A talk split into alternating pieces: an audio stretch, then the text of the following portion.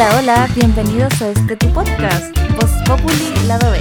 Somos Sofi, Nancy y Alma.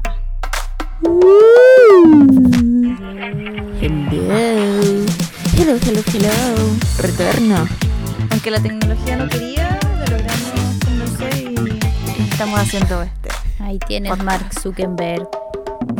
Ah, hay, hay que decir que, que la tecnología no está de nuestro lado últimamente, pero aquí estamos. Démosle, démosle. Yay. Para no aburrir a la gente. Partamos enseguida. Yo quería eh, mencionar a una persona que nos había hecho un comentario bueno, pero parece que borró su comentario porque no lo podemos encontrar. No hagan eso. No, No, amigo, por favor, no, porque ya lo leímos. Nos había dado una buena idea de que si no vamos a leer todos los comentarios, como lo habíamos hecho antes, y ya en el pasado solo leímos algunos, eh, que igual podíamos saludarlos por su nombre. Ajá. Entonces vamos a, a leer unos comentarios y después ahí les mandamos los saludos, que nos, nos parece una muy buena idea. Tipiripis. Démosle. Comentarios al azar. Empecemos. Ya. De Alexis Cano Hello. nos dice: Bueno, chicas, desgraciadamente hoy mis vecinos no me dejan dormir. Pero Oh. hoy no es un día cualquiera. Oh. La verdad es que ayer- fue ayer y lo estoy escuchando de la madrugada. Hoy se Ajá. estrenó otro episodio del podcast más hermoso de YouTube. A la ¡No! chingada, mis vecinos borrachos y a ustedes el cielo les espera. Mm, Voy a tomar ese modismo. A la chingada. Me gusta, me gusta, me gusta. Ay, me caen bien. Muchas gracias, qué bueno, qué bueno que te guste. Qué bueno, qué bueno saber que te acompañamos en ese, en esa terrible noche. En ese desvelo. Me encanta. Gracias. Empatizamos contigo. Entendemos los vecinos ruidosos. Ya. Siguiente. Joseph Jesús Romero nos dice, bueno, el siguiente podcast puede ser música y sus favoritos en español, inglés, alemán, francés, italiano y portugués, Oh my que god. son los principales que se conocen. A Sophie le gusta el K-pop, pero casi todo lo cantan en inglés, entonces de coreano no tiene casi nada, con excepciones, porque sé canciones en coreano. Ah, chan Y nos da chan. ejemplo. Se viene, se viene en el español, A ver si, a ver si ustedes la conocen los grupos. Dele. Espero pronunciarlos bien. Ya. Nos dice OV7 con Kalimba. Sí. Sentidos opuestos. Alex Mm, mm. Sintec. Sí. Ey. Torre Blanca. Maldita vencida. Maldita vecindad. No. Fobia. Fobia. Siddhartha. Siddhartha. Zoe. Allison. División minúscula. Caifanes. Ed Maverick. Brati. Ujú. Camilo VII. Oh. Panda. ¡Panda! DLD. RBD. DLD. Reino. Wow. Odiseo. Carla Morrison. Ah, Carla Morrison. Sí. Sí. Jimena Sariñana. Ujú. Mm. Natalia Lafourcade. Oh. Oh. Elefante. Los Rumberos. Rubitates. Ujú. Rake. Ujú. Eric Rubin. Timbiriche. RBD. Yo digo R. Moderato. Dromedarios Mágicos. Julieta Venegas. Ujú. Máxima. Sí, Joy. Máxima. Deluxe.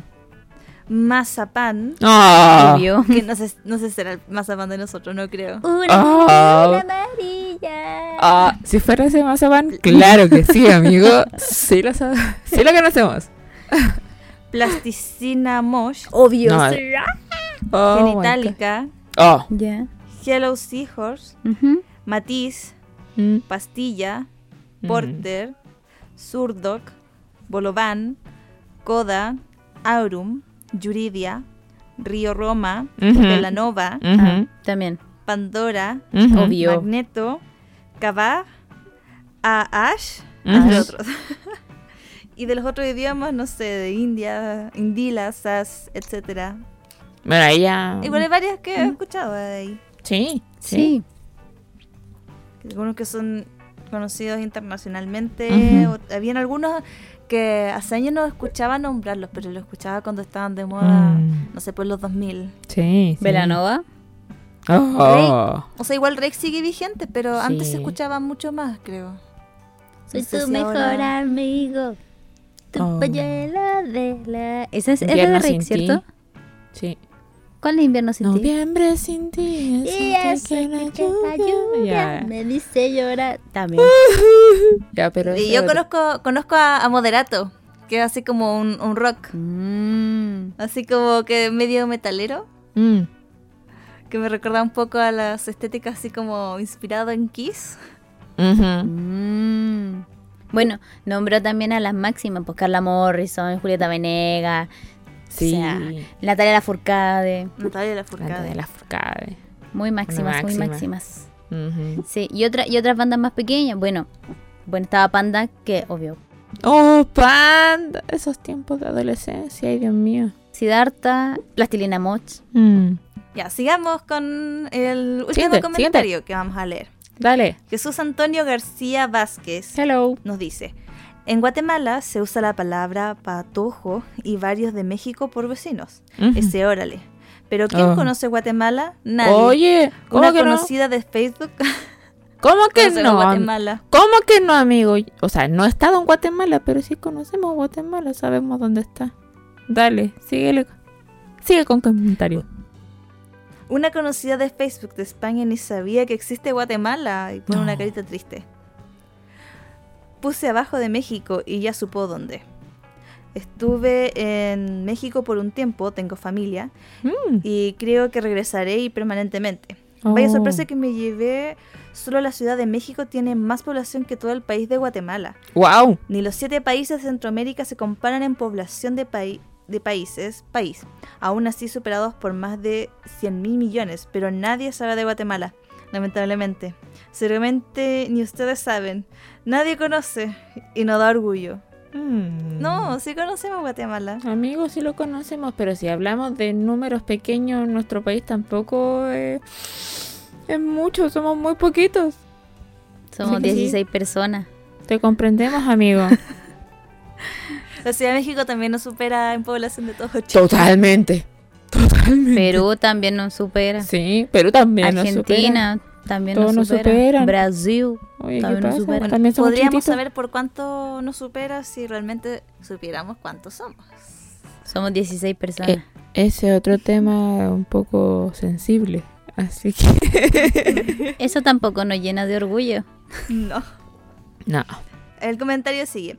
Hasta en Estados Unidos creen que Latinoamérica eh, y principalmente Centroamérica es parte de México. Mm, Eso les hace creer como las noticias de Fox News y otros medios. mm. Guatemala, Honduras, El Salvador y, y otros los presentan como países mexicanos. Vaya. No, ¿cómo?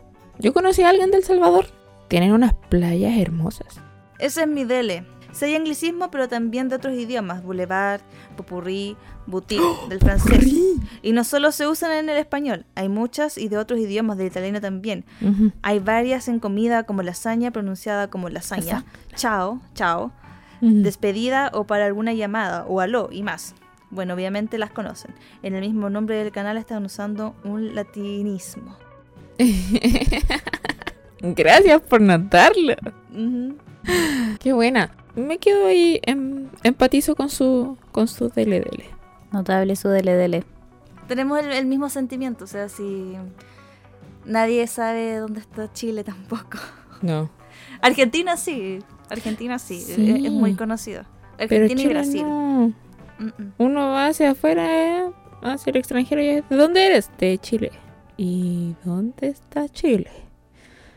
Así que también. Igual, igual ahora con todo el tema de la de las series narco, eh, como que Latinoamérica se ha dado a conocer por series. Entonces la Ya, gente- pero no saques la parte mala, pu. No, pues yo estoy hablando de, de que sea la solamente es por la geolocalización de las series, no estoy hablando de, de la temática. Pero es, Es- por exportación de ese tipo de serie, pu. Y por Eh, eso pero es conocen. lamen- Sí, es Es lamentable. Así nos conocen más. Por ejemplo, Colombia se ha hecho conocido o México porque son nombradas dentro de esas series. Es Sin juzgar, sin, sin, sin juzgar. Colombia y Venezuela también son conocidos, yo creo, por em, las Miss Universo. Sí, ¿verdad? Claro. Han salido varias ganadoras de ahí. Sí, Brasil, es. Brasil por el fútbol, Bueno, sí, pues Brasil. Argentina por. Maradona. Y por el tango. Y por Messi. Y por Messi ahora. Un crack. Bueno, Nosotros, sí. nosotros somos conocidos por Alexis Sánchez, sí, por Arturo Vidal. Arturo Vidal. Por ser el país más chiquitito, más flaquito, así que está al fondo del mundo, al final del mundo. La puerta ahí adentro, ya. Eso somos nosotros. Y somos Ujú. 16 personas. Bueno, sí. Y A propósito, a propósito, ¿alguno de ustedes tiene un DLDL aprovechando eh, el, eso, el eso, que- impulso? eso quería decir yo. Yo iba a Ah. preguntar si primero le íbamos a, a dar un saludo a todas las personas y después íbamos a, a, a introducir un DLDL Ah, o, o vamos a introducir creo que un DLDL mejor- al tiro. Hacemos la mención honrosa ya. de quienes nos saludaron. Me Déjenme parece. buscar porque Pa, Cierra pa, la ventana. Pa, pa, pa, pa, pa, pa, pa. Voy wow. a tener que buscar esa música ahora, Nancy, porque le queda. Pa, pa, pa, pa, pa. Pa, pa, pa, pa, pa. Mejor te voy a usar a ti. Gracias. Te voy a poner el loop. Como remix, me hacía un remix de cumbia, por favor. Oh. Ah, no sé. Ahí voy a ver. Un Uh, tecno, no. tecno. This is the rhythm of the pa, pa, pa, pa, pa. David Guetta ahí por detrás. Mm. No sé si mis habilidades lleguen a tanto y después de ese remix. The rhythm of the No, después nos censuran. Por ese par de segundos estaríamos censuradas. No, Por esos, no, por por esos favor. segundos eh, vamos a perder toda la monetización. Por Sí. Solo por Ya. segundos, así que no, dejémoslo ahí nomás. Ya, así que voy a poner, ahora va a sonar Nancy mientras menciono a, Esa. mientras hago la mención honrosa. Me parece. Luis Fernando Aquino González, Saludos. Jorge Conde M, Oli. Hola. James Valencia, Hello. Alexis Cano, What's Bolitas. Alan Yadir López, Gracias. Luis Vázquez, Hello. Konnichiwa. Joseph Jesús Romero, Oli, oli. Jesús Antonio García Vázquez, Hola. Ernesto Flores Sánchez, Hola, hola, hola. hola, Hola. Juan Ramón González Cotam, Olita bombita. Miguel Ángel Robles y José Luis Nava Jiménez. Espero Saludos. haber dicho bien los nombres. Espero haberlos dicho bien. Lo dijiste bien. Un 7. Hermoso. Muchas gracias. Uy, un 7. Hace tiempo que no me pongo un 7. Una carita feliz para ti. Llamada estrellita. Una estrellita. Alegre. Yo quiero una estrellita. Una estrellita en la frente. yo doy Simón Alegres. Me Simón Alegre. Sí. Bueno, pero eso es otra historia. Para otro momento. Otro momento. Ya, ¿alguna tiene un dele dele? ¿Algo que compartir? Por favor. Sí, Por ¿puedo, favor. puedo- puedo tener mi DLDL? Obvio que sí, dale. Voy a hacer este DLDL que, que va dirigido a, a alguien específico. Eh, iría, con, iría con nombre y apellido, pero uno nunca sabe lo que puede suceder en las redes y, y- y que escuche justo este capítulo. Y, y bueno, eh, lo voy a dejar anónimo. eh, al que le llega, le llega.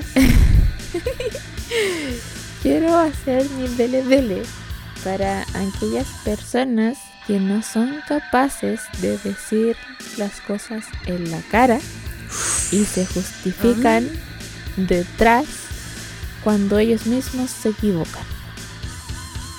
Ese es mi deber para aquellas personas. Yo, ustedes me conocen hace mucho tiempo y si a mí algo me molesta, yo voy y lo digo. Eh, entonces me carga la gente que comienza a hablar a espaldas de otra, aunque no sea a mí directamente que me ataquen a mí, sino que hablen de otras personas y después pongan esa cara cínica eh, de no está todo bien, así como te quiero, amiga, y con el puñal detrás de la espalda. Así que mi dele dele del capítulo de hoy va para aquellas personas. Por favor, no sean así. Ese es mi dele dele. Yo creo que todos hemos conocido gente así. Fuerata. Ujú. Si alguien conoció a alguien así, si está viviendo ese momento igual que yo, escríbanlo. Empatizo Ujú. con ustedes, chiquillos.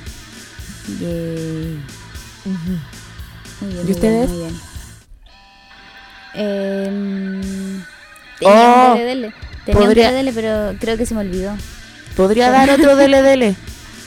Adelante, adelante. En, en el inicio dijimos un DLDL, o sea, dijimos que teníamos problemas con internet. Sí. Un DLDL para todas nuestras compañías de internet que me tienen hace días sin internet y yo no puedo ver mis series. Por favor, denme internet. Es lo único que pido. Ah, yo tengo un DLD. Ya me acordé. Adelante. Mi DLD va en contra de esta. em, de que las películas ahora solo se encuentran en plataformas digitales y cada Oh, vez son más plataformas y no puedo encontrar las malditas películas. Devuélvanme. encontrar fácilmente las fucking películas porque las necesito, las necesito. Tengo Amazon, tengo Netflix, tengo HBO, tengo Disney y aún así no encuentro No la maldita película que ando buscando hace tres semanas. ¿Y si alguien- ¿Cuál es? El último duelo. The Ah. Last Duel. Em, ayúdenme, más porque está, en vida. Star. Se supone que está en Star Plus. Star. ¿Y Y sí. ¿qué, ma- qué más hay en Star Plus? No quiero tener Star Eh, Plus. ¿June? Dune, Dune está en. No, HBO. HBO. ¿Hay algo Yo que tengo llamaban HBO. Star Plus? Creo que. No sé. Ya, pero. la había, cosa había, es esa. había una buena serie en Star Plus. Pero no, estoy no- no la enojada, recuerdo estoy enojada con eso. Estoy muy. en- Oye, eso es verdad, porque ahora ni siquiera uno puede pagar televisión por cable porque tampoco te dan esas películas. Tampoco te dan ese como material. Uno, uno paga televisión por cable y además tienes que pagar por aplicaciones. Sí. ¿Por Como que en un principio era bien, estaba bien, pero ya ahora me, me molesta un poquito. Sí. Paramount, también- HBO, también- Star... Claro. No son demasiadas. O también el llamado es actualicen las páginas piratas. Eh, no estamos llamando a, a lo ilegal, pero chiquillos que suben las películas... denle, denle, por favor. Hagan su trabajo. Porque son gratis. No, yo, yo, yo no les pido que hagan bien su trabajo. Yo los puedo entender que también tienen vida, pero eh, aquellos que los necesitamos, por favor, súbanla. Eso Suban podríamos películas. Eso, gracias, chao. Todo, todo aquí ha subido de precio. En Chile todas las cosas están más caras que hace mucho tiempo, pero nuestros sueldos siguen siendo los mismos y nuestras aplicaciones no pueden seguir siendo pagadas. Por favor, denos entretención gratis. Por favor. Bueno, ahí tienes a Pluto TV, que no nos auspicia, pero está Pluto TV. Ten- tengo Pluto TV máximo. y gracias a Pluto TV veo Daria todos los días. Pero no Gracias tiene Pluto. la película que ando buscando. No, eso es lo malo, pero mm, gracias a Pluto TV puedo ver muchos capítulos antiguos de cosas que sí me gustan. Park. Gracias, gracias Pluto TV, aunque no nos auspicies, te amo. Te voy a hacer una polera con, con el logo. Te, te amamos porque eres gratis. Y de gratis Esto es suena feo, pero, pero es la realidad. Te queremos Es la Pluto TV. es la realidad de este momento, te queremos Pluto TV. Ujú. Creo que nuestro capítulo de, de algún momento de, de lo que estamos viendo, en vez de ser una aplicación, porque posiblemente ya no la estemos pagando, va a ser Pluto TV. Claro. Así como, ¿qué vemos en Pluto TV? Mm, mm. Miren, si ustedes quieren, nosotros le traemos contenido de Pluto TV. No tenemos ningún problema. Porque las tres consumimos Pluto TV. Pero Pluto TV no nos auspicia. Pero podría hacerlo. No, porque es gratis. Gracias, no. No auspicia. Ya, ok. Démosle, Cerramos. démosle. Eh. Alma, ¿tú tienes algún DLDL o quieres No, avanzar? no tengo. Quedó algo en el tintero que quería decir la otra vez. En el Dale. episodio de chilenismos. Y es que en Chile tenemos muchos tíos y tías. Sí, Oh. todos. Pero que no son tus tíos y tías. Todos. Y es solo por formalidad. Todos son tíos o tías. Es verdad. Sí. Porque La no tía ten- del colegio, en vez de decir la profesora. La tía, pero que en realidad es amiga de la mamá o del papá. Pero es que no tenemos un nombre para decirle. No existe un No. nombre para decirse a esa Igual- persona. Porque de a- decirle, Sí. uno le puede decir usted. Pero si uno le dice usted, como que también hay una barrera ahí muy lejana y a veces incómoda para la otra persona. Pero si uno lo tutea, o sea, le llama por el nombre, no sé, en el caso de ser el amigo de, no sé, tu mamá, tu papá, eh, también es ofensivo, entonces no existe esa palabra y esa palabra se reemplaza por tío. Sí, Obvio. también a, a quien uno lo lleva en el furgón escolar. El del transporte furgón. escolar. Hola tío. La señora que vende en el almacén. Hola tía. Nosotras mismas. Nos llaman tía. La tía Fono. ¿Mm? Tía ¿Mm? Fono. A pesar de que se intentó que a los niños pequeños no les dijeran tías Tía. y tío, Si no por el nombre. pero no, No es muy puede. difícil de Sí. erradicar eso. Eh, los papás de tus amigos también son Oh, tíos. también, también son tus tíos.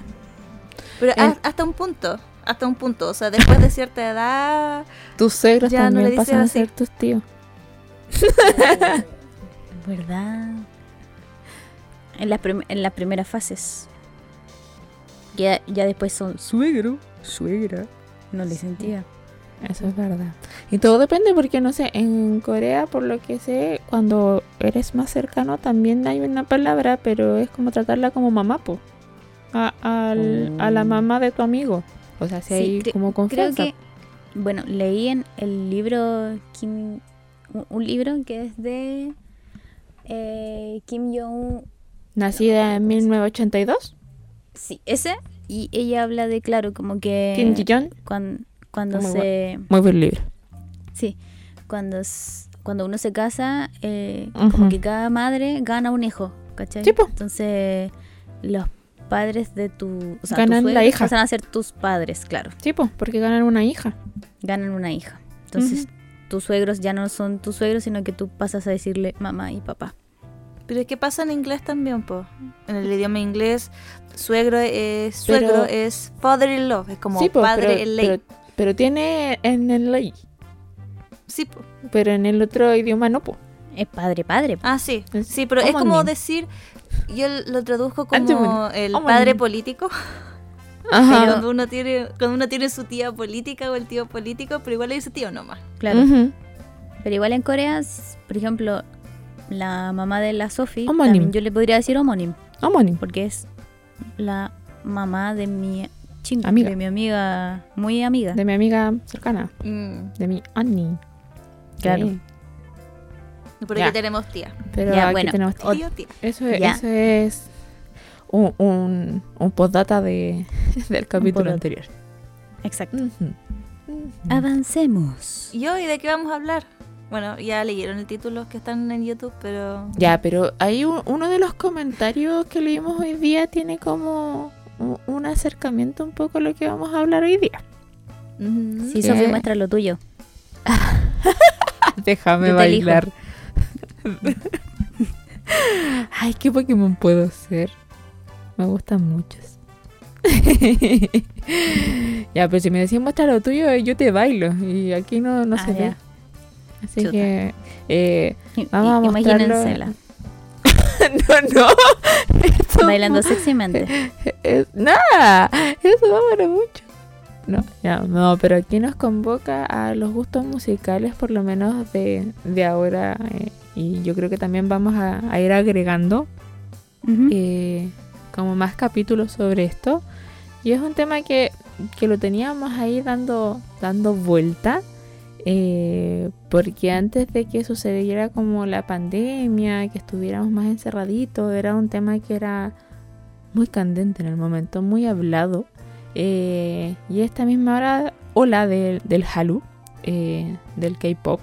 Y eso vamos a hablar un poquito hoy día de, de cómo llegamos al K-pop, de por qué no queríamos decir que antes lo escuchábamos, los prejuicios que hay, aceptar que uno dice, sí, yo, yo escucho K-pop y, y hay un poquito más de, de gustos variados, de términos que se ocupan y, y de las generaciones también hablarlo un poquito porque eh, en la música siempre han habido generaciones eh, de estilos musicales y, y Corea tiene algo muy marcado en ese ámbito de que el pop coreano se marca por olas, por generaciones eh, que son marcadas por cierta cantidad de años y por ciertas bandas.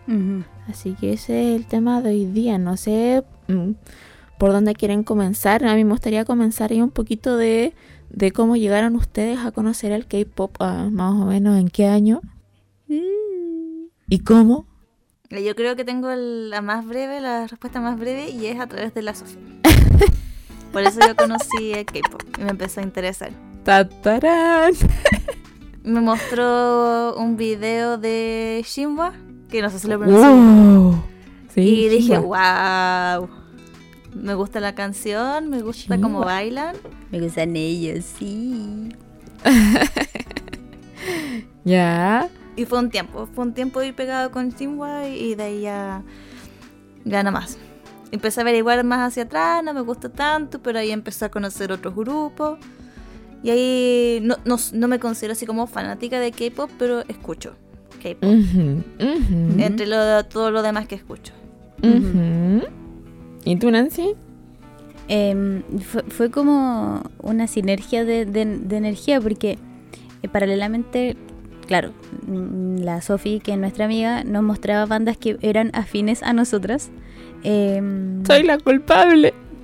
Sí, pero, pero además yo tengo una vecina, mi vecina de al lado escucha mucho K-pop. Y yo me acuerdo que en un verano ella estaba escuchando, porque a mí me gusta, yo partí escuchando primero las bandas con instrumentos de Corea. en blue. CN Blue, FT. Island. Eh, entonces, yo lo que hice, porque mi, mi vecina escucha música muy fuerte, pero como era buena música no me molestaba, y yo puse el Chazam. Guau. Y ahí, y ahí llegué a CN Blue, magia. particularmente, particularmente. Luego la Sofi me mostró a BTS, me dijo, ay, mira los videos porque son muy buenos, porque a mí me gusta mucho hacer videos. Y me, me mostró el, el video de I Need You. Pero los inicios, los N- Nunca, nunca lo voy a olvidar. 2015, aprox. Eh, y fue como, ¿qué es esto? sí, como que ahí me Explosión voló la cabeza. cabeza. y- sí, explosión de cabeza. Y a mí me gusta mucho leer las letras. Entonces, Mm. con, con Cien Blue particularmente fue un tema de como, ah, mucho amor, mucha cosa así. Los Ujú. instrumentos, me encanta la voz de los vocalistas, de las bandas, en específico de Cien Blue y FT Island. Pero cuando llegué a BTS fue como las letras. Sí. Y ahí fue como que me voló la cabeza un poco.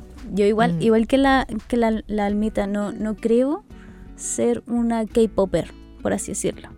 Em, en cuanto a como todo lo que hacen los chiquillos, porque ellas como que ya em, bailan las coreografías, Mm. em, compran los discos, los merchandising. Yo solamente consumo música. Y es lo- como lo único que hago. Y, y estaneo a las bandas. O sea, claramente cuando sacan una nueva canción uno va y las ve en YouTube y ve el videoclip, etcétera Pero no es como hacer campaña para que lleguen a los chorro mil visitas. No, No- Mm. no, no podría decir que soy como... Y eh, lo ves en los premios. Claro, y los veo en los premios, pero, pero veo todo el show. O sea, en el fondo es como eh, ver a otras bandas y, y ver, ver la, la calidad de, de performance que ellos entregan. Eh, eso, así llegué yo. Y, pero no me podría llamar como ni Army, ni Boys, ni, ni, ni Blink, ni nada, ¿cachai? Como que me sentiría muy patúa haciendo, diciéndolo. Mm. Puede ser. Sí. Bueno, yo ya, Sofi. La Sofi, ¿cómo llegaste al Eh, K-pop? ya todos los que han escuchado nuestros podcasts y los videos eh, saben de mí, de mi gusto por el K-pop. Eh, y usted en específico, pero yo llegué hace. oh, Actualmente puedo decir que estoy en un poco de sequía del K-pop porque ustedes me conocen mejor que nadie que yo soy demasiado ecléctica en la música. Eh, soy de esas que le provoca ahí nerviosismo a los algoritmos de Spotify y de YouTube porque ya no saben qué ofrecerme. Escucho literalmente casi de todo. Eh, y al K-pop como tal, eh, como de primer acercamiento fue más o menos, yo diría que tipo año 2009. Aprox, cuando estaba en el colegio en la enseñanza media por una de mis mejores amigas de la infancia. y que ella estaba metida desde antes con el gusto más de cultura asiática, japonesa, después ya empezó a involucrarse un poco más en la cultura coreana, empezó a, mostrarme eh, K-drama, me acuerdo que de los primeros como videos o bandas que empecé a ver en ese momento y de las primeras canciones que tenía como guardada eran, no sé, como Beast, eh, Big Bang, Em, Super Junior, como que, estaba como en ese momento bien activo eh, de los primeros como años. Em, y recuerdo como que, bueno, en ese momento nosotros descargábamos la música, no teníamos como aplicaciones para poder escucharla como instantáneamente. Y eh, después dije así como, ¿por qué tengo como canciones en otro idioma que no conozco el idioma? Y desde ahí me fue gustando. Eh, tuve como ahí un, pequeño stand-by hasta que llegué nuevamente eh, a salir del colegio, a tener un año eh, más sabático. Y, y, eso fueron muchos años después, como de la primera vez que escuché K-pop. y empezaron acá como fuertemente a dar dramas coreanos en la tele. Y empecé nuevamente a, retomar lo que era la cultura asiática, la cultura coreana, y de ahí ya como que me fui en lleno eh, con, yo diría que casi todas las bandas, sobre todo, no sé, la Nancy y la Alma saben que a mí me gustan más las bandas em, de hombres más que las de mujeres, aunque hay algunos grupos que me gustan mucho de mujeres, pero es por esto mismo de del material que entregan, porque eh, en ese momento sentía mucho que las bandas femeninas casi que eran como un instrumento, un objeto, eh, más que la calidad de la música. Entonces por eso como que me iba más acercando al uno que al otro. Pero, pero eso en, en un gran resumen de cómo llegué al K-Pop. Ustedes, eh, antes, ¿por qué no, no se acercaron al K-pop? ¿Por qué no lo querían escuchar o, no tuvieron la oportunidad? ¿O qué, qué, pasó? Mira, yo antes escuchaba. Yo escuchaba más música japonesa en cuanto a lo asiático, pero escuchaba bandas. Me gustaba escuchar bandas, sobre todo de los que usaban para hacer opening o ending de mm. anime. De ahí los conocía y escuchaba eso y tenía un poco el, prejuicio con el mm. K-pop de que eran no eran bandas que se hubiesen formado necesariamente por una afinidad de conocerse, sino de que pertenecían a una compañía que los escogió y los puso ahí. Entonces era un poco ese mi prejuicio. Mm. De, o sea, sí, tienen talento, pero eh, eso más bien como producto. Así lo veía. Sí. Y justo también cuando empecé a escuchar más K-pop, después de que me mostraste este grupo Chingwai, que llevaba ellos muchos años ya en eso, eh, también yo estaba haciendo unos cursos en la universidad en el que hablaban de la industria de la música en Estados Unidos. Y hablaba de Motown y hablaban de Stax, que en el fondo eran lo mismo, ellos fueron precursores, también ellos tomaban personas con talento, generalmente que fueran afroamericanos, que hacían música. Sí, por ejemplo, o The Supremes también. Mm. Y muchos, muchos otros otros cantantes. Eh, entonces ellos tomaban personas afroamericanas que tenían talento y también que se veían bien y los ponían a cantar para un gusto principalmente para los blancos. Si bien tenían ellos de su cultura, pero lo hacían de cierto modo que les gustara a los blancos. Entonces el sillón comparaba con el K-pop era muy similar, porque ellos tenían música que tenía elementos de su cultura, de Corea del Sur, pero que también buscaba apuntar hacia un, público fuera de su país. Claro. Sí. Entonces me, me, pareció interesante, incluso de hecho hasta mi profesor de, de ese curso lo nombró y dije, ya, le voy a poner más atención. Le voy a dar una oportunidad a este. Sí, o sea, ¿por qué tenía que ser prejuiciosa con BTS y no lo era con Jackson 5? ¿Y tú, Nancy? No sé si eran prejuicios o algo así, pero a mí me pasa mucho que soy. Mm, consumía mucha música de habla inglesa, de distintos lados, o sea, de Europa y tanto de Estados Unidos, principalmente rock, entonces, Mm. y, y siempre con una mirada hacia atrás, eran como el rock de los 80, el rock de los 90, el rock de los 2000, y como que con lo nuevo iba captando pocas bandas. Mm. Nunca miré hacia Asia, em, solamente con lo opening, pero no, no- no era tanto. Em, cuando, cuando se me abrió esta, este portal al- a la industria asiática, eh, fue como, ¡ah! ¡qué heavy! ¡Qué heavy! Una industria completamente nueva, eh, donde hay muchos sonidos distintos, donde hay mucha sonoridad diferente, donde hay Ujú. tipos de voces distintas, donde em, las preocupaciones son diferentes de, de los músicos. Y yo igual, obviamente, sí tenía el prejuicio de que, claro, que eran, quizás el único prejuicio que tenía era que eran bandas tan armadas y tan pensadas por otros, por un CEO, por ejemplo, Mm.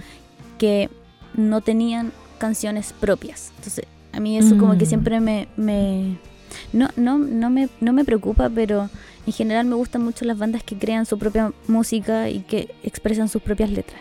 Por eso mismo llegué a las bandas primero, que son principalmente ellos quienes componen, y después llegué a BTS, que también ellos componen la mayoría de sus canciones, o participan mucho en la creación.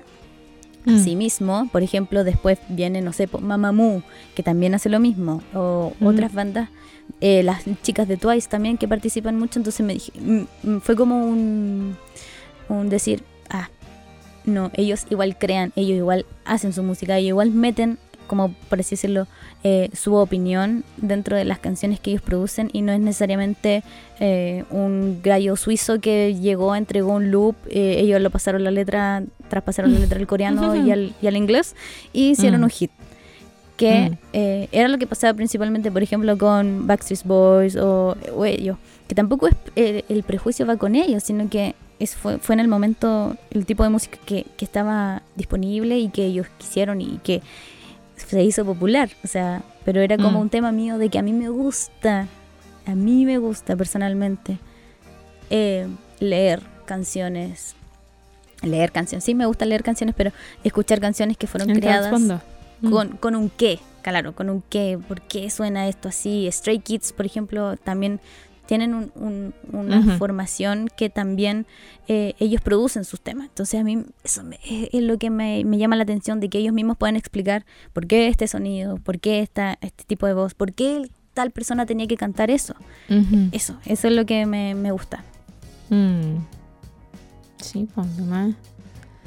Yo recuerdo que eh, a mí más que como que aceptarlo, porque igual fue como bien al principio, el tema era, bueno, ya lo dije que era como por una de mis mejores amigas, y, y era algo parecido al tema de que yo, no, yo escucho más anglo, eh, tú escuchas más esas cosas.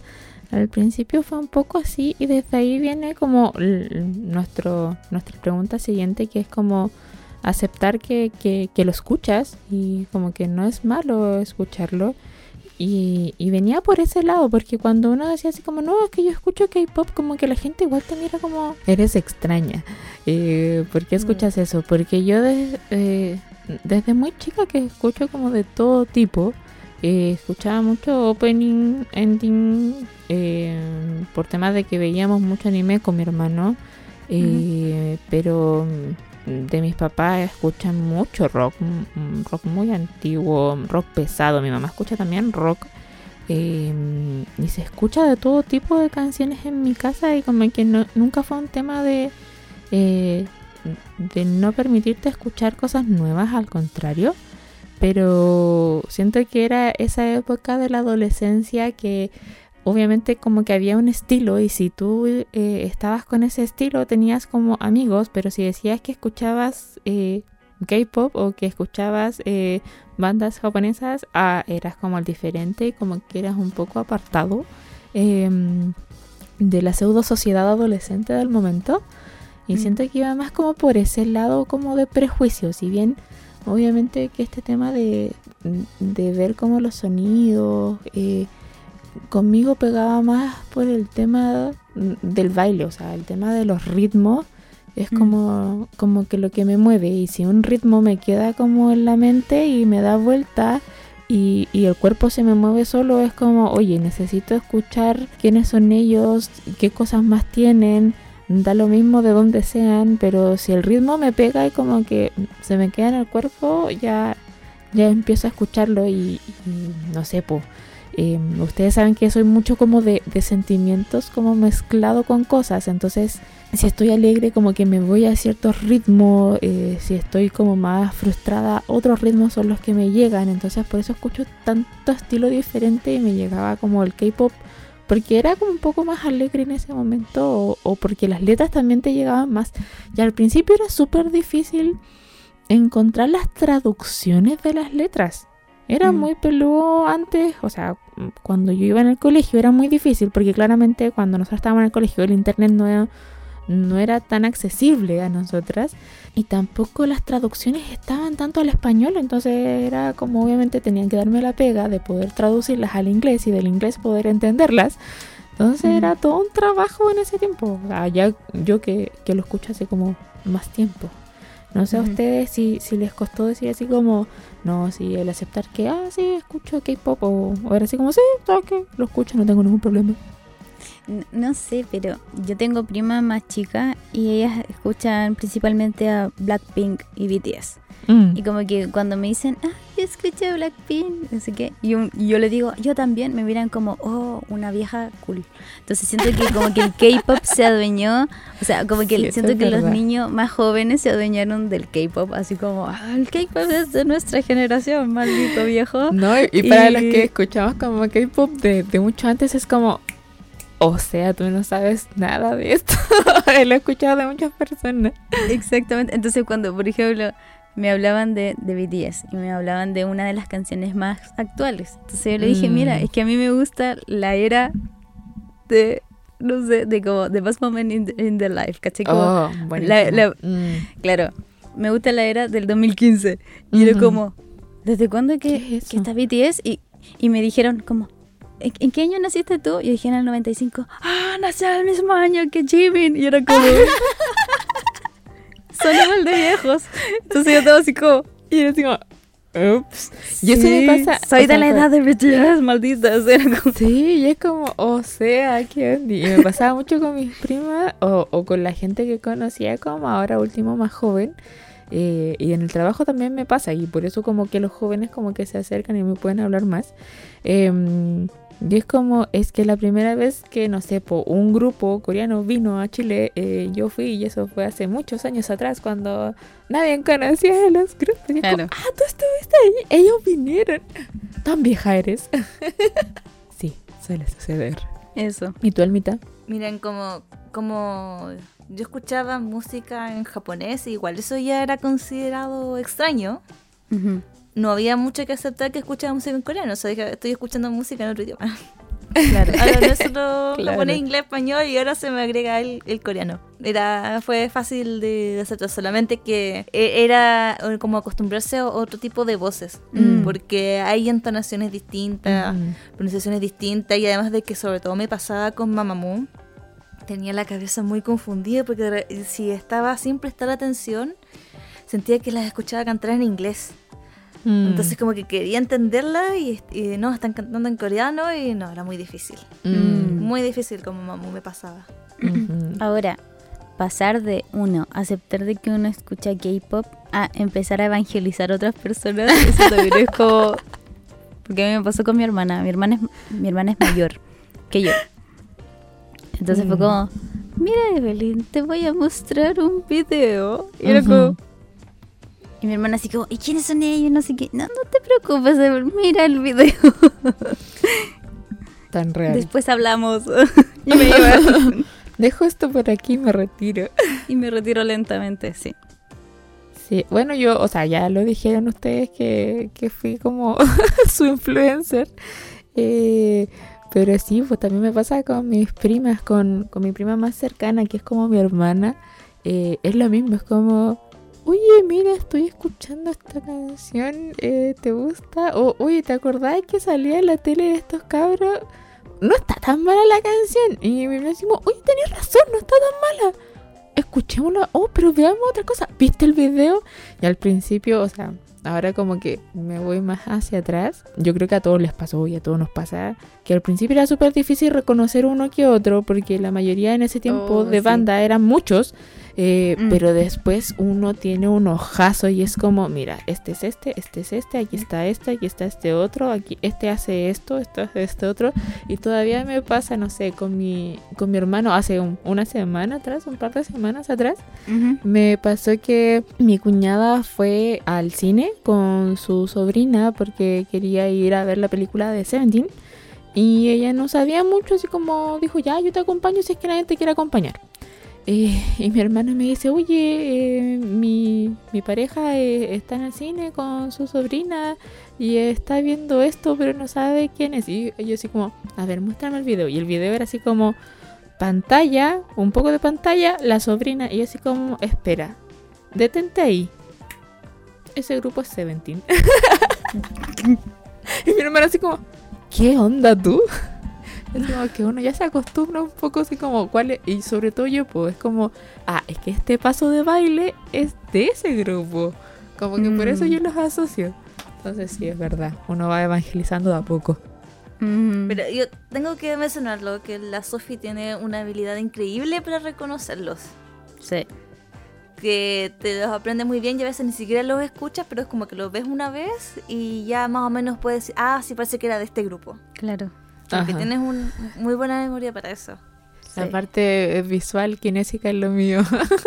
Sí, heavy, heavy. Yo me acuerdo que cuando partí, em, la- las bandas, las primeras bandas que escuché, eh, como tocaban instrumento, era fácil identificarlos porque están con un Ujú. instrumento.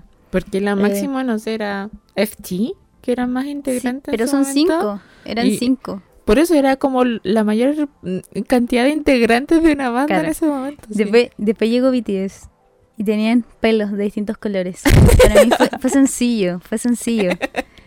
Pero la ¿Qué siguiente era, RM? ¿Qué diría Namjoon en este momento? mira, Namjoon tenía el pelo color rosado, creo.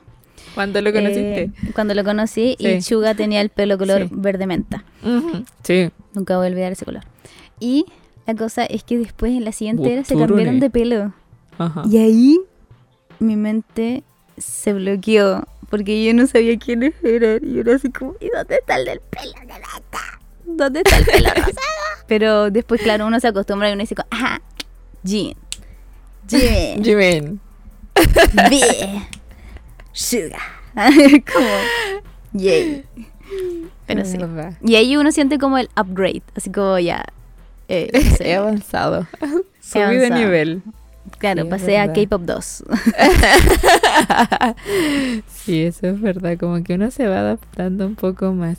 Y de eso igual, bueno, ya como que hablamos un poquito como de lo que queríamos como introducir eh, parcialmente como en este capítulo, pero para la gente que, que no conoce, que no escucha o que no le gusta o que quizás tiene ahí un poco más reacio o que no conoce tanto como de, de lo que es la industria del K-pop, eh, yo tampoco me puedo decir como, no, soy la especialista en, porque no. Eh, pero sí conozco un poquito más y, y hay generaciones como en casi todos los estilos musicales. Entonces como para ir introduciendo un poquito así como muy a la rápida, siempre se habla que hay como cuatro generaciones y hay algunos como que separan algunas generaciones, pero el K-Pop como el inicio o la primera generación eh, se marca como por el inicio de lo que ustedes comentaban, de una empresa como tal que recluta a, a chicos y forman un grupo que, que si no mal recuerdo sería Hot que es de la, de la empresa SM, que es de los más antiguos, que ahí hay algunos que todavía están, están activos haciendo otras cositas.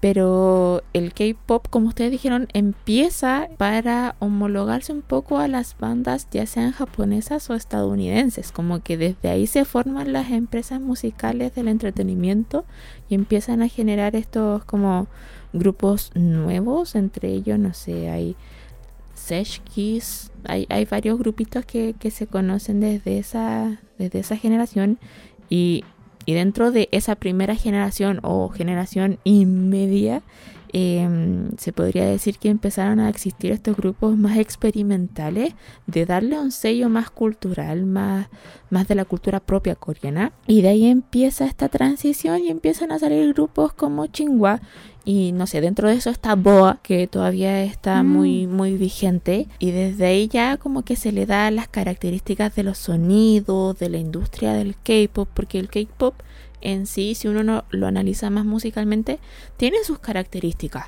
No es como que mezclaste este estilo, este otro estilo y boom. No, tiene como características muy marcadas de lo que es el sonido. Y uno por eso lo identifica como a la primera nota o los primeros ritmos. Y después ya viene como esta generación de la que estábamos hablando hoy día y de lo, de lo que nosotros conocemos, porque ahí viene el término Halu, que es el término que se conoce como la ola coreana extranjera y viene esta segunda como generación de, del K-pop donde empieza como la crisis económica en Corea y necesitan solventar de alguna forma la economía y se generan estos, estos grupos como mm, TVXQ, como Super Junior, como Big Bang, SS 501, que es como de los mm, de los que salían en Voice Over Flower, de, de Ah, los dramas. Eh, eh. Exacto, como Karak, Wonder Girls, Gear Generation, como que empiezan a salir eh, en ese tiempo. Shiny. Es que ahí, ahí viene como un pelito porque se separa de esto de ser como segunda generación o segunda generación y media porque hay un par de años que ahí hay una diferencia porque Ah, como que todo esto viene desde los 90, como que desde ahí se empieza a generar. Ya como que desde los 2000 empieza esta nueva generación aproximadamente. Pero esto empieza como la idea de, de ser una celebridad casi intocable, ser algo importante que tiene su misterio, que es una identidad de casi ser alguien perfecto, que no tiene errores, porque los coreanos admiran eso. O sea, un idol es alguien que es un modelo a seguir, por lo tanto no puede cometer errores en la sociedad. mm, Y, viene esto un poco más de, de expandirse como a, otro, a otros países, a Japón, a China, a Rusia entre medio, como que viene el periodo de la expansión misma. Y empiezan a debutar estos grupos como Shiny, como 2PM, como Infinite, como eh, 21, Sistar, Miss A, en verdad hay una cantidad de grupos gigantes y son estos grupos que empezaron como a expandirse hacia los otros países y se empieza a hacer conocido y ahí empiezan a ganar dinero. Desde ahí, si no mal recuerdo, viene como el Gangnam Style, que fue como el boom de Psy claro. y con eso agarra y le da como hincapié a esta tercera generación, donde Esta este es la chico ya, ya va con el público objetivo de, de fomentar lo que es la cultura coreana. Y es donde como el gobierno dice, oye, estamos ganando dinero con esto, esto es nuestro sello. Es como para nosotros exportar cobre y vino. para ellos como Mm. exportar grupos musicales y la globalización total de, de todas las aplicaciones. Y con ello viene EXO, BTS, GOT7, Twice, eh, Mamamoo, Blackpink, eh, VIX, Red Velvet, un sinfín de, de otros ejemplares. Y desde ahí pasamos a esta generación, tercera generación y media, donde empiezan a ver estos programas. No sé si cacharon como Produce 21, 16. donde salieron estos grupitos Twice. que se generaban desde programas de música y se exportaban. Eh, Ahí también hay algunos como de reality shows como Seventeen, como Monsta X, eh, One One que es de Produce eh, 21 y AOA que eran las más conocidas en ese momento y muchas más y ya desde ahí viene como la cuarta generación que es la generación ya más actual que es como la que se conoce más ahora yo la escucho Mm. un poquito menos eh, actualmente pero esos son como TXT como los chicos de Stray Kids eh, como ITZY como Luna y eso es como toda una hora que si uno mira para atrás como que el estilo musical ha cambiado mucho Un montón. El cómo se adaptan ellos mismos, el cómo toman sus raíces, el cómo, no sé, lo que a mí me gusta de BTS es cómo es capaz de en algunas canciones tomar instrumentos coreanos tradicionales y los mezclan y logran hacer melodías que no es necesario que uno sepa coreano como para poder sentirlo, porque para mí esa es la gracia de la música, Mm, que no es necesario que yo sepa hablar el mismo idioma que el otro como para sentir por una melodía, por, por algo más de lenguaje no verbal, eh, lo que quiere expresar. Entonces, Claro. eh, es un cambio bien grande como Sí. a nivel. Y para mí igual el cambio gigante que se, que se produjo fue el de los el de los grupos de chicas, creo yo. Sí, sí, Para mí, claramente. o sea, sí. La imagen tierna siento que el más marcado. y, y, o sea, habían como dos, dos bandos, era como la o Mm. eres tierna o eres sexy y Sí, ahora es, pueden ser lo que quieran. Ahora son empoderadas y, y pueden cantar una canción más sexy, una canción más, más kawaii y ya está bien, es el mismo grupo. E- Eso me, me gusta un montón. Y también eh, la forma en que cantan las chicas. Partieron con una forma como muy, ay, como muy aireada y todo el tema. Y ahora partieron voces ya potentes y súper occidentalizadas, por así decirlo. Por ejemplo, Ginny de, de Blackpink tiene una voz muy, muy, muy heavy. O Sí. Ro- Rosé también, que está bueno tenerla en cuenta. Y Guasa, o sea, eh, Guasa. eh, esa mujer, eh, todo el amor para esa mujer, en verdad es cuática. Pero sí, yo Mm. eso es como lo, lo que les comentaba antes de por qué me iba más por los grupos masculinos, porque tenían esto como de, de literalmente vender, pero vender la imagen en el caso de, de grupos femeninos. Y es algo que a mí como que nunca me ha gustado tanto, porque Mm. siento que, que no por ser mujeres tenemos que vender nuestro trabajo por la apariencia, obviamente que la apariencia importa eh, en un sentido, pero la calidad de que puedes hacer lo que quieras y no por eso te encasillas en un solo espacio. Entonces, Claro. quizás, o sea, esa es como una, una hipótesis mía muy personal que siento que el movimiento más del Me Too cuando entra como a Corea bombardea esto de oye, no puedes tomar esta imagen como solo femenina, muy cute o muy sexy en la mujer en la industria tan potente como una industria musical, sino que las chiquillas se pueden empoderar siendo lo que quieran ser. Sí. O sea, cantando rap, cantando eh, rock, cantando lo que quieran, haciendo colaboraciones con quien quieran. Sí, igual respecto a eso hay que agradecerle mucho a las mujeres de las primeras generaciones, por así decirlo, que ellas mientras iban ganando años en la industria, iban abriendo camino para las que venían. Sí, para mí Boa eh, Boa y Girls' Generation, por ejemplo, es, son... eh, y, y bueno, sí, él también que, que de, claro, son de mentoras, son mentoras que abrieron camino para las que venían después. Y de, no sé, po, FX, por ejemplo, una de las bandas más... Amber, eh, Amber. Amber o sea, todo el creo que, que es un, un- un grupo muy importante o eh, las mismas Mamamoo siendo tan eh, desastre, por así decirlo, en las entrevistas, se salían eh, de los parámetros esperados eh, para, para la sociedad coreana. para la sociedad coreana, para mujeres. eh, creo que fueron piezas claves para determinar eh, lo que son los grupos actuales. Sí. Y las licencias que tienen también las chicas ahora. Vemos, por ejemplo, a una chica en, en Twice, la Chayoung, que está muy tatuada y muestra su tatuaje y se corta el pelo cuando quiere y se echa la, la empresa encima. O sea, son cosas como muy impensados para los inicios de... Sí, sí, de- no, y de eso de es algo que, que todavía, no sé, pues la industria pública de, de los programas de música es casi tabú de, de si uno tiene un tatuaje como que lo tienes que tapar y no mostrarlo, y eso era como pareja para todos. Eh, Mm. Entonces que se empoderen, ya sean hombres o mujeres, o también esto de que juegan con, eh, con la ambigüedad. eh, Siento que, que es enriquecedor porque al fin y al cabo eh, su objetivo es llegar a un público, ojalá que sea lo más expansivo posible.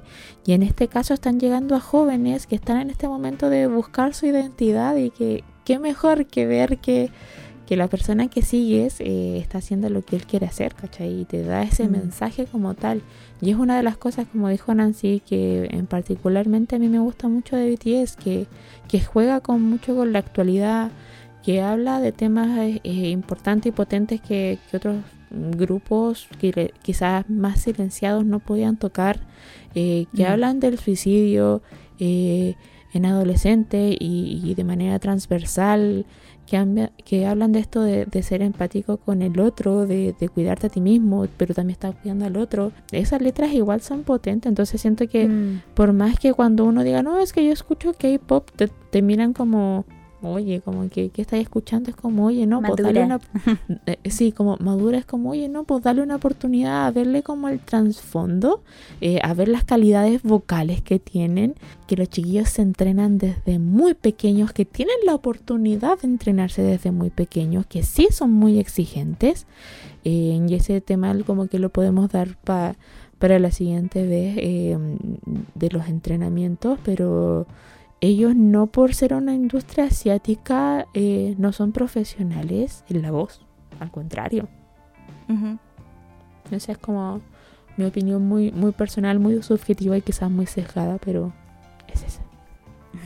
no, a mí me pasaba, como les decía que antes yo escuchaba música de Japón, que también existían los idols, pero en Japón son distintos y no ha cambiado mucho la forma que son los idols. Mm que en el fondo sí buscan un grupo de personas objetivos a quien vender esta música, que eso sí no necesariamente tienen que ser muy talentosos en todo, la ideal es que tú puedas ver una superación en estos idols, pero igual está un, poco vender una imagen, por eso yo prefería siempre bandas y pensaba que quizás los idols coreanos eran igual, así que era como más imagen más que talento. Y sobre todo me pasaba con las idols, las idols japonesas. Que mm. era, eran a veces grupos gigantes, gigantes, oh, muchas, muchas niñas. Me acuerdo que, uno que era así como uno con y, y, que las dividen en pequeños grupos, pero a veces en videoclips oficiales están todas, es, es mucho caos.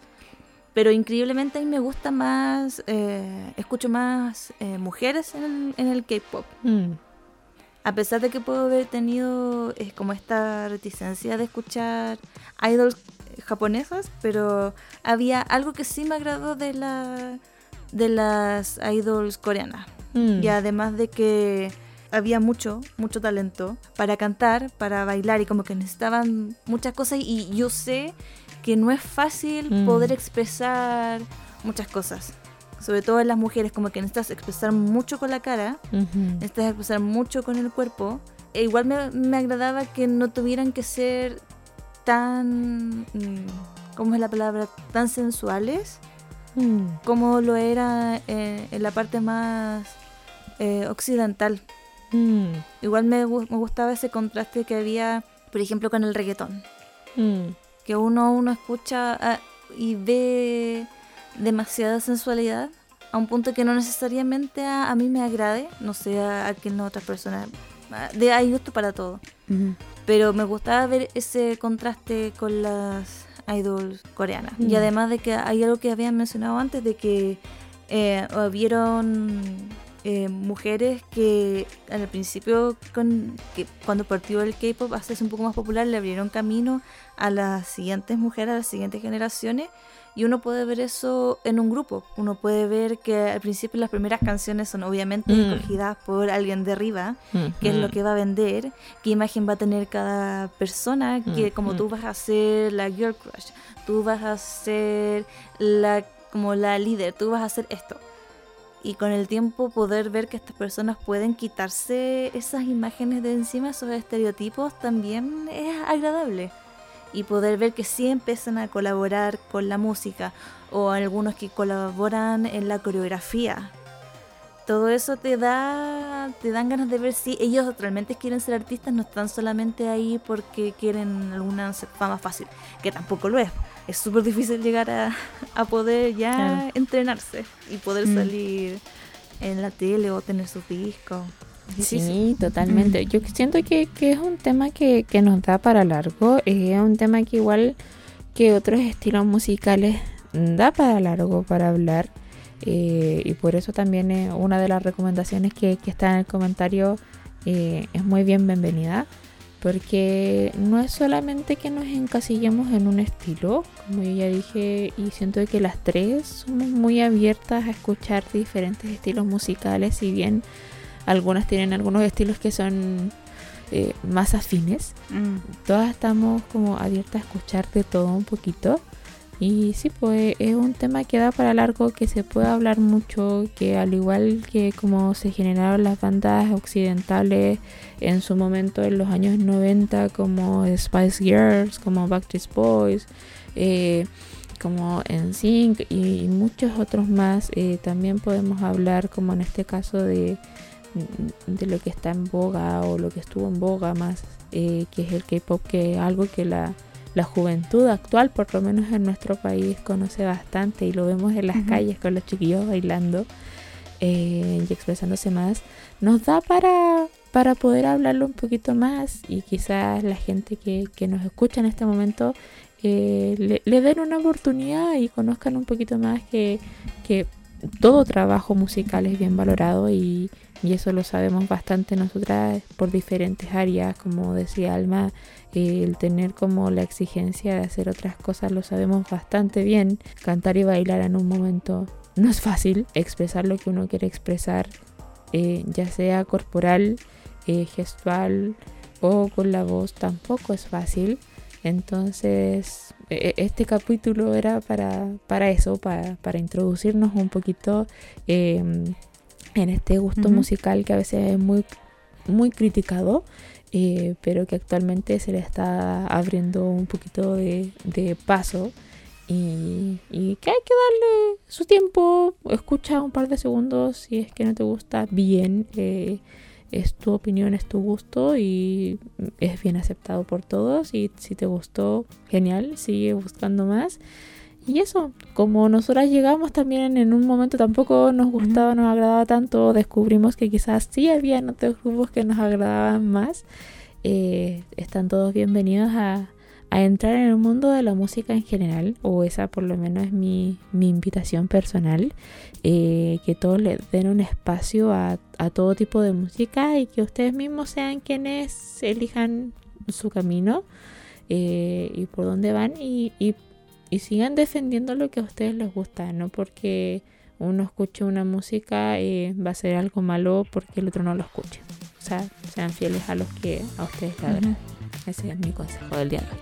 Bueno, la invitación está hecha em, para que ahí le den una oportunidad a la parte de la música creada y hecha en Corea del Sur, para que ahí ustedes le estén echando un ojo, ya sea a los boy band o a las bandas de chicas, girl groups, eh, pero también a otros tipos de, bandas que también son bien interesantes, que a lo mejor no están en el radar actual, sino que pueden ahí estar buscando punk coreano. Hay unas eh, bandas, unas bandas indie que son muy buenas.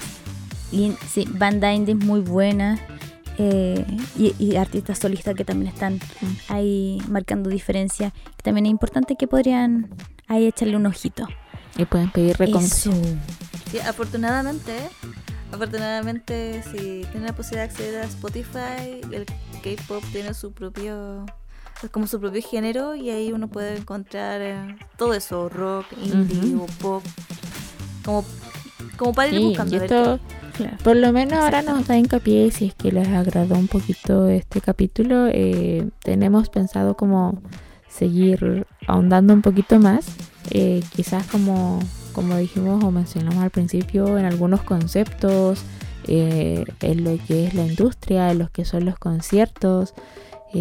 podemos ir ahondando un poquito más y ahí como que tomar otros estilos y, y otros ejemplos si es que les agrada. Eh, todo comentario es bienvenido, como dijeron las chiquillas. Coméntenlo abajo, nosotros lo leemos, por favor. No los borren porque si los leemos y a veces son muy importantes y no tenemos tan buena memoria para recordar todo.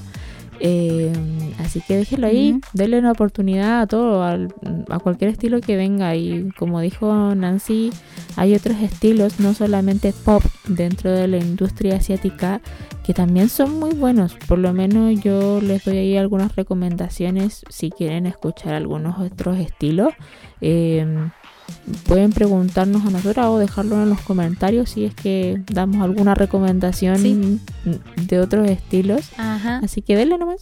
Eso. Sí, lo otro también los vamos a invitar cordialmente a que se suscriban si es que no están suscritos a este canal aquí en, en YouTube.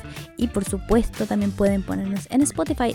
Pueden apretar la campanilla de seguir, ¿ya? Para que ahí les llegue una notificación para cada vez que subimos nosotros un nuevo episodio de nuestro podcast.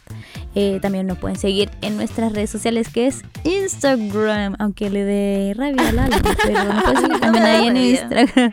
No, no necesito tener Instagram. No, nadie lo obliga. Nadie lo obliga. Pero síganos. Aquí. Síganos, Síganos en Instagram. Instagram. Y eso, muchas, muchas gracias. Gracias por escucharnos. Nos estamos viendo en el próximo capítulo.